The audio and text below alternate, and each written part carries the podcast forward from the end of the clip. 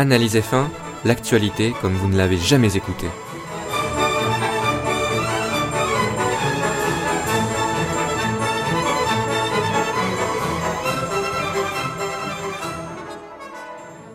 Bonjour à tous, c'est Julien et je vous souhaite la bienvenue une nouvelle fois dans Analyse F1. Aujourd'hui, on va parler du Grand Prix d'Europe qui s'est déroulé la semaine dernière en Azerbaïdjan sur euh, le circuit de Bakou dans la ville de Bakou, donc un, circuit urbain. le premier Grand Prix euh, euh, de Bakou de, de l'histoire, tout simplement. Donc c'était forcément très intéressant. J'attendais ce Grand Prix avec impatience. Malheureusement, on n'a pas vu tant d'actions que ça, et ce sera d'ailleurs un point que je vais évoquer dans, dans ce podcast.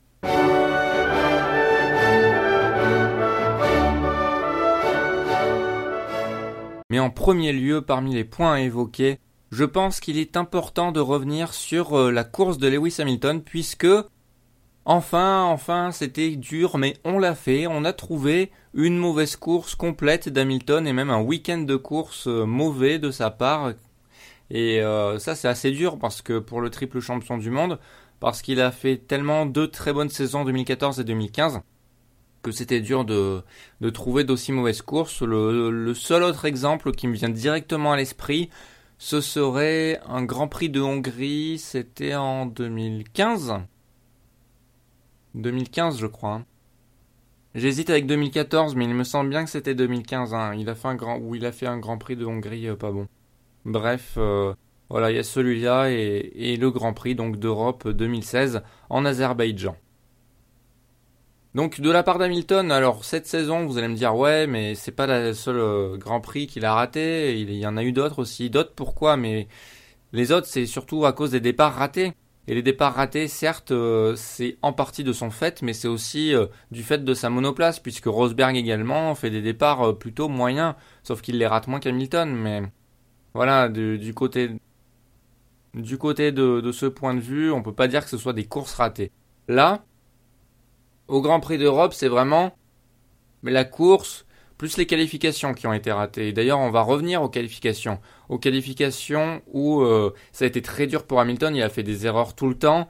En Q1, sans conséquence, parce que c'est la Q1, même un tour euh, à moins, enfin un petit peu raté, euh, ça suffit pour passer en Q2. Mais en Q2, par contre, c'est pas pareil.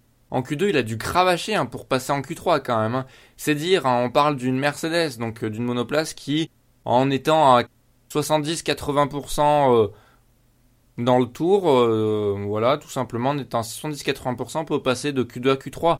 Surtout à Bakou où il y avait une telle différence entre les Mercedes et les autres monoplaces qu'on voyait mal comment ça pouvait en être autrement. Et pourtant Hamilton nous a surpris, euh, il a eu du mal et parce qu'il a fait des erreurs, pas mal de blocages, pas mal d'erreurs. Et il est quand même passé en Q3, mais en Q3, il a commis par contre l'irréparable, alors qu'il devait être à la limite de sa monoplace. Eh bien, euh, il l'était un peu trop puisqu'il a tapé dans le mur. Il n'a pas réussi à maîtriser sa Mercedes durant tout le samedi. Et euh, ben c'est dommage pour lui. Il est conscient d'avoir fait du mauvais boulot. Il l'a dit lui-même que c'était de sa faute. Il n'a pas essayé de nous servir de l'eau tiède habituelle qu'on peut nous servir, euh, que peuvent nous servir certains pilotes en disant on va en discuter avec mon écurie pour voir ce qui s'est passé. Souvent, quand ils disent ça, enfin, il y a beaucoup de, fois où ils disent ça et où en fait on sait pertinemment que c'est de leur faute, mais ils l'avoueront pas parce que c'est un aveu de faiblesse et ça peut leur causer du tort.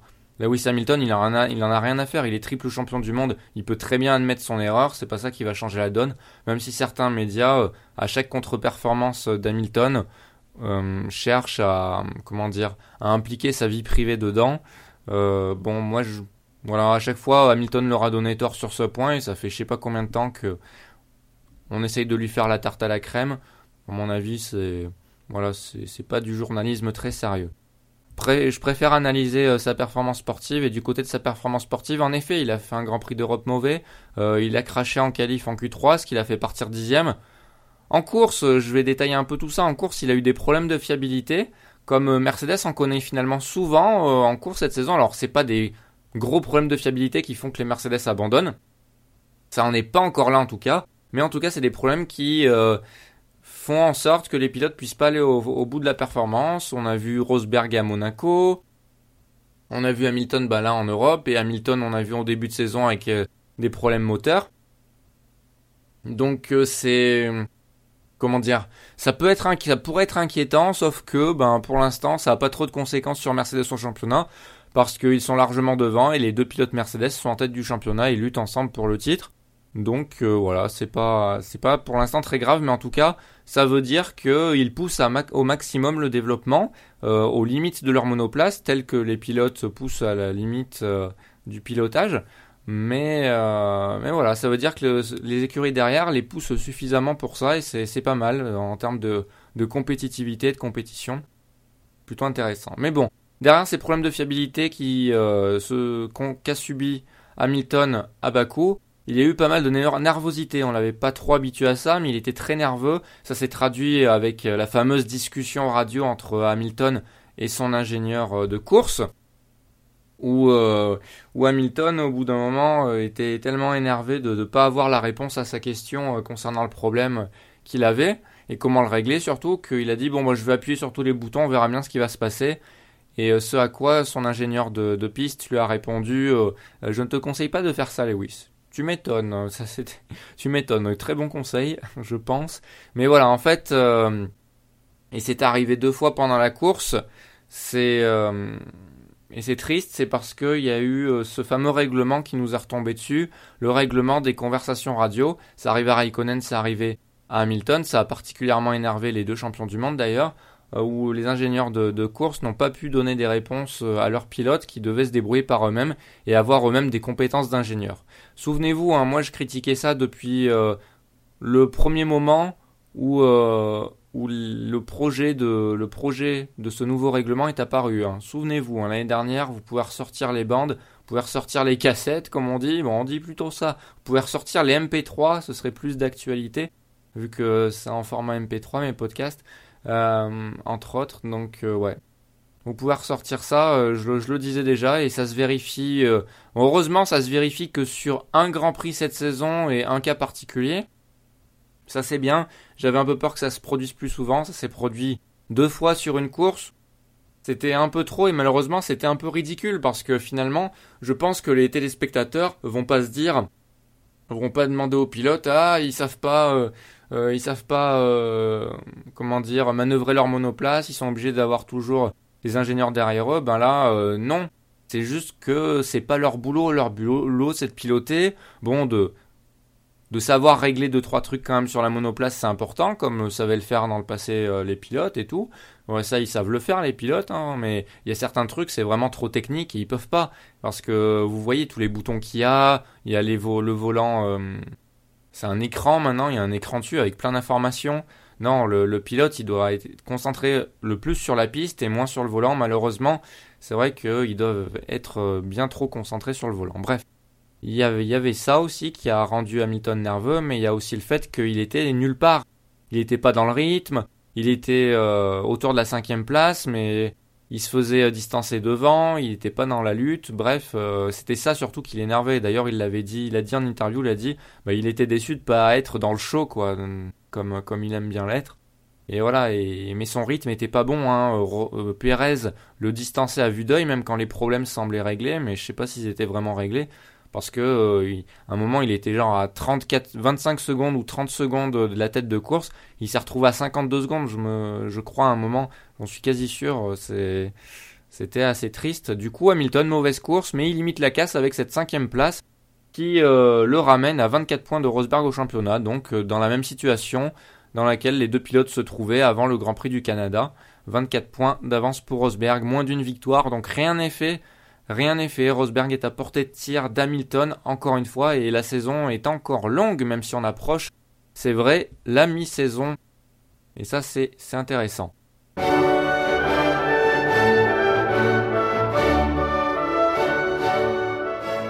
J'ai parlé d'Hamilton, il faut parler de son coéquipier évidemment qui a remporté la course, Nico Rosberg, le pilote allemand qui a été solo au monde, un solo au monde pendant la course, ça s'est traduit par quoi? Par euh, son carton plein, on pourrait traduire comme ça. Je ne sais plus le terme anglais, il y a un terme hein, comme ça pour, euh, ceci, mais euh, je ne le retrouve plus. Mais c'est le carton plein, c'est-à-dire pole position, victoire, meilleur tour en course, et il a mené tous les tours de la course du Grand Prix. Donc forcément, euh, il pouvait être content de sa victoire. surtout que son coéquipier était cinquième, même s'il n'avouera jamais qu'il regarde les résultats de son coéquipier et qu'il regarde le championnat. Mais c'était le cas. D'ailleurs, ah oui, en parlant de ça, je vous parlais de... Il y a quelques semaines, j'analysais un peu la communication de Rosberg sur le podium. Et bien là, là, on l'a très bien vu. On a eu la preuve de ce que je disais, mais vraiment de manière concrète. C'était Edith Jordan donc qui était sur le podium et qui se chargeait des interviews, si ma mémoire est bonne. Enfin, peu importe qui c'était. L'intervieweur demande à Rosberg ah, Je suppose que pour, euh, euh, vous au championnat, ça doit être très intéressant. Euh, quel est votre sentiment là-dessus? Et Rosberg, il a dit Non, je, je ne souhaite pas répondre à cette question. Je ne souhaite pas parler du championnat. Voilà, très clairement, Rosberg, euh, il a esquivé la question, il l'a même dit, et euh, au lieu de ça, il nous a servi la même soupe, euh, je souhaite remercier, machin, etc. Bon, c'est normal, mais il, il, veut pas aller dans le fond des choses. c'est sa manière de gérer la pression, et faut, faut espérer pour lui que ça marche, faut espérer pour lui que ça marche. En tout cas, encore une fois, ce qui m'a surpris durant cette course, enfin ce qui m'a surpris, ce qui me surprend tout au long de la saison, et on a un nouvel exemple avec euh, le Grand Prix d'Europe, c'est qu'il n'y a pas eu de lutte directe entre les Mercedes. Et on n'en a eu vraiment aucune cette saison. Enfin, ça n'a pas dépassé un. Ça n'a pas dépassé le premier virage ou les trois premiers virages euh, du premier tour d'un Grand Prix. Suivez-moi, regarde le Grand Prix d'Espagne par exemple. Et c'est juste fou parce que les deux pilotes sont proches, vraiment, euh, en termes de performance. C'est peut-être la seule saison où ils sont si proches, avec 2014 également. Euh, mais voilà, au championnat, ils sont très proches. Ils, se rendent coup, ils commencent à se rendre vraiment coup pour coup là depuis quelques courses. Et, euh, et ne pas les retrouver en piste, jamais. Jamais en course. Euh, jamais on les retrouve ensemble. C'est, juste dingue. Alors je pense moi que ça arrivera au moins une fois euh, d'ici la fin de la saison. Et j'ai vraiment envie que ça, ça, ça, ça vienne parce que c'est ça qui nous offre le plus beau spectacle. Les deux rivaux au championnat qui sont en lutte directe pendant la course, forcément c'est magnifique.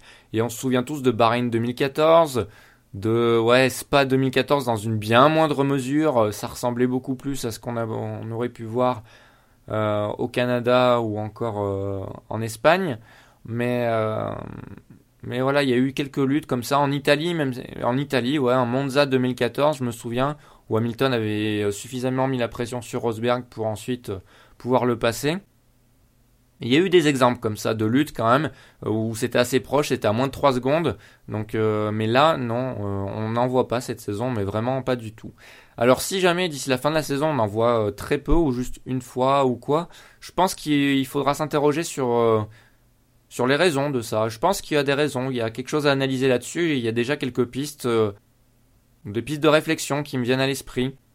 Par exemple, le fait que ni l'un ni l'autre ne veulent rien lâcher. Mais même au premier virage, les deux ne veulent rien lâcher à l'autre. Et en particulier Rosberg, on a vu au Canada, hein, euh, je vous refais pas l'analyse que j'avais faite, mais il y en a aucun qui, lâche le, gras, quoi. Et, et ça, ça peut bien amener à ce que ça se lutte pas, il n'y ait pas de lutte pendant la course, mais parce qu'une lutte au premier virage, c'est pas vraiment une lutte pendant la course. Hein. Ça, c'est le départ, tout simplement. Voilà, donc Rosberg qui reprend l'air. Et euh, bon, à voir à l'avenir, hein, mais euh, à mon avis, entre les deux, ça va rester serré. La pression va être de plus en plus grande au fur et à mesure de championnat. Elle l'est déjà, et voilà, on va voir ce que ça va donner. En tout cas, les, deux, les deux vont nous offrir du spectacle avec en filigrane, enfin avec euh, derrière Red Bull et Ferrari qui risquent de pousser.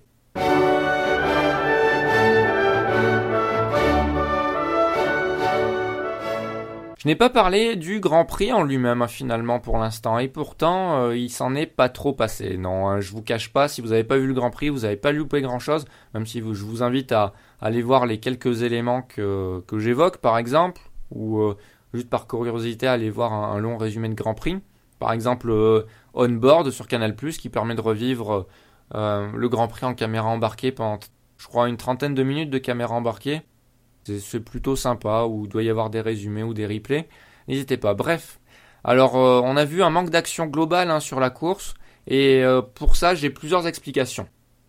Plusieurs explications euh, qui, selon moi, déjà dépendent un peu du circuit, parce qu'on est dans un circuit en ville. Donc, évidemment, qui dit circuit en ville dit moins d'opportunités de dépassement. Et oui, Monaco en est l'exemple parfait, même si cela c'est l'exemple extrême que je vous cite. Mais là, à Bakou, euh, il n'y a pas trop moyen de, dépasser, euh, de, dépasser, on va dire. C'est assez compliqué à part dans la grande ligne droite. Ça n'empêche que c'est un très beau circuit selon moi, un très beau circuit, mais mais voilà, les opportunités de dépassement sont assez faibles malgré les, grandes vitesses. Il faut compter sur les, euh, les deux grandes les deux lignes droites principales du circuit. En plus, on n'a eu aucun incident en course et ce qui était assez surprenant vu ce qu'on avait vu euh, tout au long du week-end en F1 et le samedi en GP2 avec pas mal d'incidents, pas mal d'erreurs, eh bien en, durant la course, durant le dimanche, euh, les pilotes de F1, comment dire, se sont calmés, euh, savaient où était la limite, ils l'avaient exploré plus tôt dans les essais, maintenant avaient leur rythme et tout simplement ont très peu fait d'erreurs. Hein. Il faut bien le dire, et là on peut vraiment les saluer. C'est là qu'on voit qu'on est en F1 en présence de pilotes qui sont tous globalement très sérieux à, propos de leur pilotage et qui vont pas qui, qui se servent des essais pour justement euh, se calibrer pour la course et être euh, comment dire et gérer comment en anglais on dit le risk and reward c'est-à-dire le risque et les avantages qu'on peut tirer de, de, la prise de risque. Donc c'est plutôt sympa je parlais du manque d'opportunités de dépassement et pour cause, hein, les seuls endroits c'est les lignes droites et des lignes droites DRS. Et la zone DRS de la ligne droite de départ arrivée est complètement inutile et nous, nous sape le spectacle. Il faut savoir que c'est la plus grande ligne droite de la saison, tout simplement. Euh, je crois que c'est plus de 2 km 5, voire 3 km euh, de ligne droite. Et donc on nous fout une zone DRS ici, parce qu'il devait y en avoir besoin. Parce que l'aspiration ne devait pas être suffisante sur autant de kilomètres Je ne sais pas. Je, ne sais pas ce qui motive la F1 de faire ça. Mais voilà, du coup, on a vu quoi? Des dépassements qui étaient euh, sans saveur la plupart du temps, sauf exception. Sauf exception de certaines monoplaces qui viennent de loin et qui vont vraiment faire le freinage. Mais ils font le freinage en étant, euh, je sais pas, euh, en arrivant à 20 km/h plus vite que l'autre. Donc c'est un peu plus facile que si tu arrives avec 10 km/h de plus seulement. Voilà, c'est dommage parce qu'on voit pas des vrais dépassements là, c'est vrai. Hein.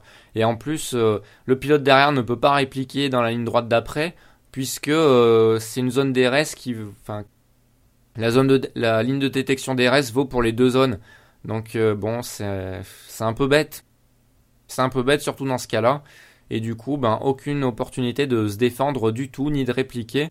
C'est ben c'est triste quoi parce que forcément, forcément, c'est ce qui ça a contribué au fait qu'il y a un manque d'action sur la course. Alors après, la F1, ils vont se gargariser parce qu'ils vont compter le nombre de dépassements là dans ce Grand Prix qui doit être euh, assez fort hein, au niveau du parce qu'à chaque ligne droite, il y a dû y avoir du dépassement à chaque tour quasiment.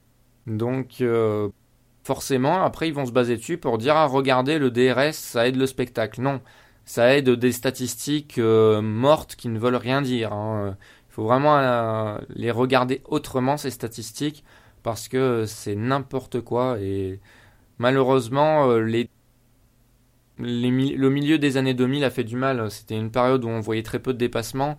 Début des années 2000, milieu des années 2000, on n'en voyait pas assez selon certaines personnes. C'est vrai qu'on en voyait très peu à cause de l'aérodynamisme hein, et du fait que c'était très dur de, de, suivre des monoplaces dans les virages, dans les courbes rapides.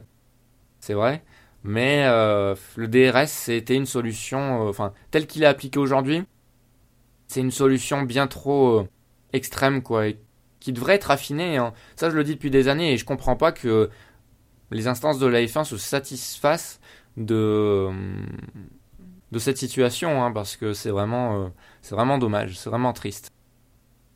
Et enfin, je vais apporter un point qui a été à juste titre, et encore une fois avec un très bon œil avisé, abordé par Alain Prost, c'est la couverture télé. Parce que le, circuit en lui-même, il est, excellent.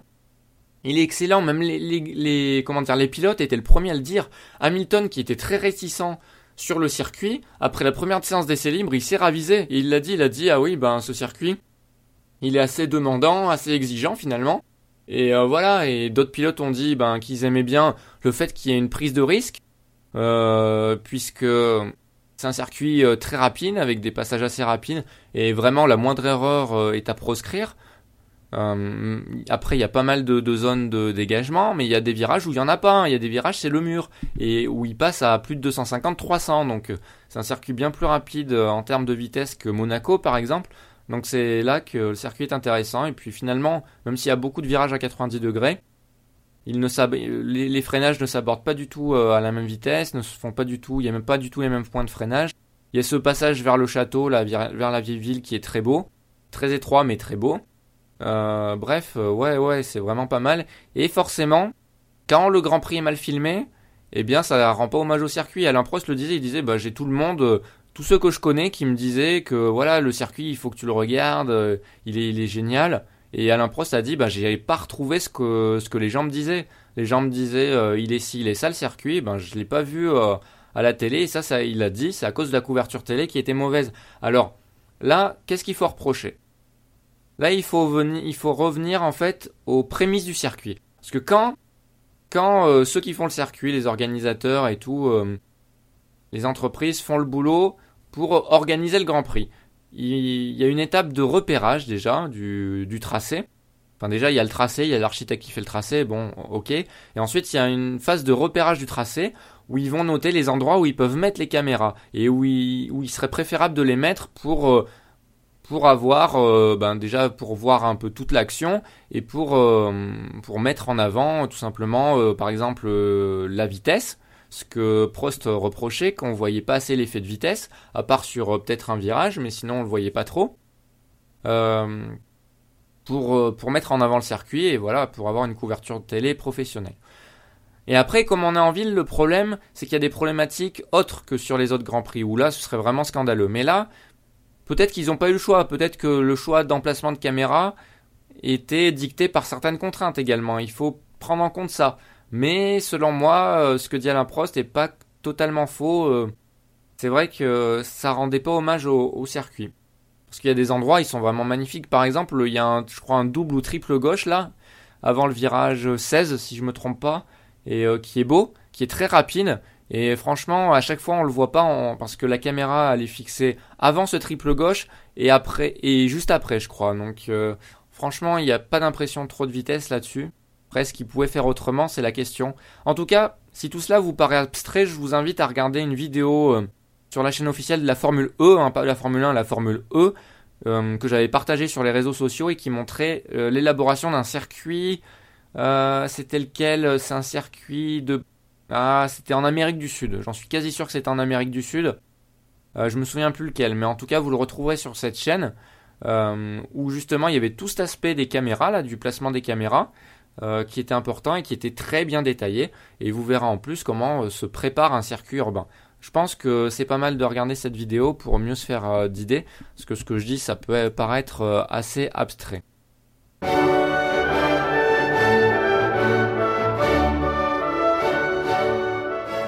Bon, ensuite, il faut parler de, Red Bull. Red Bull, parlons-en. Euh, suite à leur résultat qui est pas bon, 7ème et 8ème, respectivement pour Ricciardo et Verstappen, on pourrait se dire, ah ouais, Red Bull, ils ont reculé d'un cran dans la hiérarchie, ils sont vraiment pas très bons. Euh, est-ce qu'on peut s'inquiéter pour la suite de la saison? Alors si vous êtes supporter de Red Bull, je vais vous rassurer tout de suite, non, ne vous inquiétez pas, parce que le résultat brut, la 7ème et 8ème des Red Bull, ne reflètent pas du tout leur qualité réelle, hein, mais vraiment pas du tout. Euh, ça reste euh, une des trois premières forces du plateau, il faut le dire. Seulement, les caractéristiques du circuit de Bakou ont fait que Red Bull a dû faire des choix de mise au point de leur monoplace qui n'est pas à l'avantage de voilà de tout simplement de la Red Bull. Alors, le circuit de Bakou, comme je l'ai dit, c'est une immense ligne droite et ensuite, euh, c'est un peu plus urbain, mais ça reste assez rapide. Il y a un choix qui peut être fait, tout simplement de privilégier l'appui aérodynamique. Privilégie l'appui, on garde de l'appui. Dans ce cas, on aura un peu moins de vitesse en ligne droite, mais dans les virages, euh, dans la ville, ça, passera tout seul, ça sera fluide. Pas de souci. Ça, certains, plusieurs écuries peuvent le faire, notamment les écuries qui ont le meilleur moteur, hein, les écuries Mercedes. Les écuries Mercedes peuvent le faire, l'écurie Ferrari peut le faire. Il n'y a pas de souci. Enfin, les écuries qui ont un moteur actualisé 2016 peuvent le faire. Par contre, pour ce qui est de Toro Rosso, McLaren Honda et Red Bull Renault, c'est pas le cas. Hein. C'est pas du tout le cas. Ces écuries ont dû faire un choix assez drastique, c'est-à-dire de d'enlever de l'appui, de délester euh, la monoplace en appui aérodynamique pour avoir de la vitesse dans la grande ligne droite. Pourquoi? Parce que s'ils ne font pas ça, ils, perdent, beaucoup trop de temps dans la ligne droite. Ça doit se chiffrer même en une seconde. Hein. C'est grave, hein. une seconde hein, quand même, qu'ils ne peuvent pas rattraper après. Euh, et encore, je suis peut-être loin de la réalité, hein, parce que euh, c'est peut-être plus. Mais en tout cas, ils peuvent perdre, un, peuvent perdre beaucoup en, en, ne faisant pas le choix de, de délester la monoplace en appui. Et euh, du coup, ils ont dû faire ça. La conséquence directe, c'est que dans la, toute la partie où il y a des virages, notamment les virages serrés, mais à peu près tout, vu que c'est des virages en angle droit, la sortie est très importante et il faut de la motricité. Et du coup, comme la motricité n'est plus naturelle, parce qu'ils n'ont plus l'appui qu'ils avaient avant, ils doivent la retrouver en forçant un peu plus sur les pneus et en, tapant dans le capital pneu. Et du coup, eh bien, euh, on a vu, ça s'est vérifié, les premières écuries à s'être arrêtées sont Toro Rosso Ferrari, donc le moteur Ferrari de 2015, McLaren Honda avec le qui s'améliore petit à petit, mais qui, qui ne sera pas, je pense, au point cette saison, euh, il ne sera pas au niveau, et le Red Bull euh, donc euh, le moteur Renault, qui est badgé Tag eh bien, euh, qui est quasiment au point, qui a fait un, bon phénoménal en termes de performance, mais qui est encore en dessous de, ses homologues. Et notamment euh, quand il s'agit de, vitesse pure en, pleine ligne droite comme ça, dans une ligne droite de malade. eh bien, euh, forcément, c'est eux qui se sont arrêtés en premier, je crois au tour 5 et 6, et ils ont dû faire chacun deux arrêts. Et deux arrêts en étant à la fin du Grand Prix un peu en délicatesse. Hein, donc donc forcément, euh, ça a été euh, ça a été compliqué pour toutes ces écuries, avec les deux Red Bull dans les points, mais Toro Rosso pas dans les points, qui a même abandonné, et euh, évidemment McLaren Honda pas dans les points. Donc vraiment, c'est pas le pour ces monoplaces là, ce circuit c'était vraiment pas le reflet. Enfin, c'était juste le reflet de la d'un inconvénient moteur, mais c'est tout, hein, vraiment c'est tout. Hein. Faut, faut pas avoir plus. c'était un choix de, de setup qui était obligatoire déjà pour le rythme euh, en qualif et aussi en course parce que en course, les, même avec le DRS, s'ils n'avaient pas fait ce choix de, de perdre de l'appui aérodynamique pour euh, augmenter la, la, la, la, vitesse de pointe, tout simplement, de, de, leur monoplace, et eh bien même avec le DRS, ils n'auraient jamais pu passer aucune monoplace. Hein. Ça, je vous le dis direct, hein. ça aurait pas été possible ou ça aurait été très compliqué. Donc voilà, choix euh, malheureusement logique pour eux, mais ça a été du coup au détriment de, ben, de la bonne tenue des pneus en course.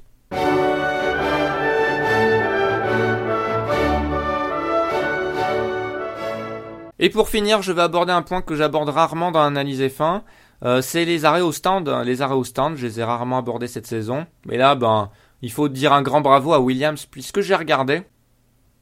Je, savais qu'ils avaient euh, que souvent c'était l'écurie qui avait réalisé le meilleur arrêt au stand euh, durant les Grands Prix. Mais ce que je ne savais pas, et ce que j'ai appris, c'est qu'ils l'ont fait à toutes les courses.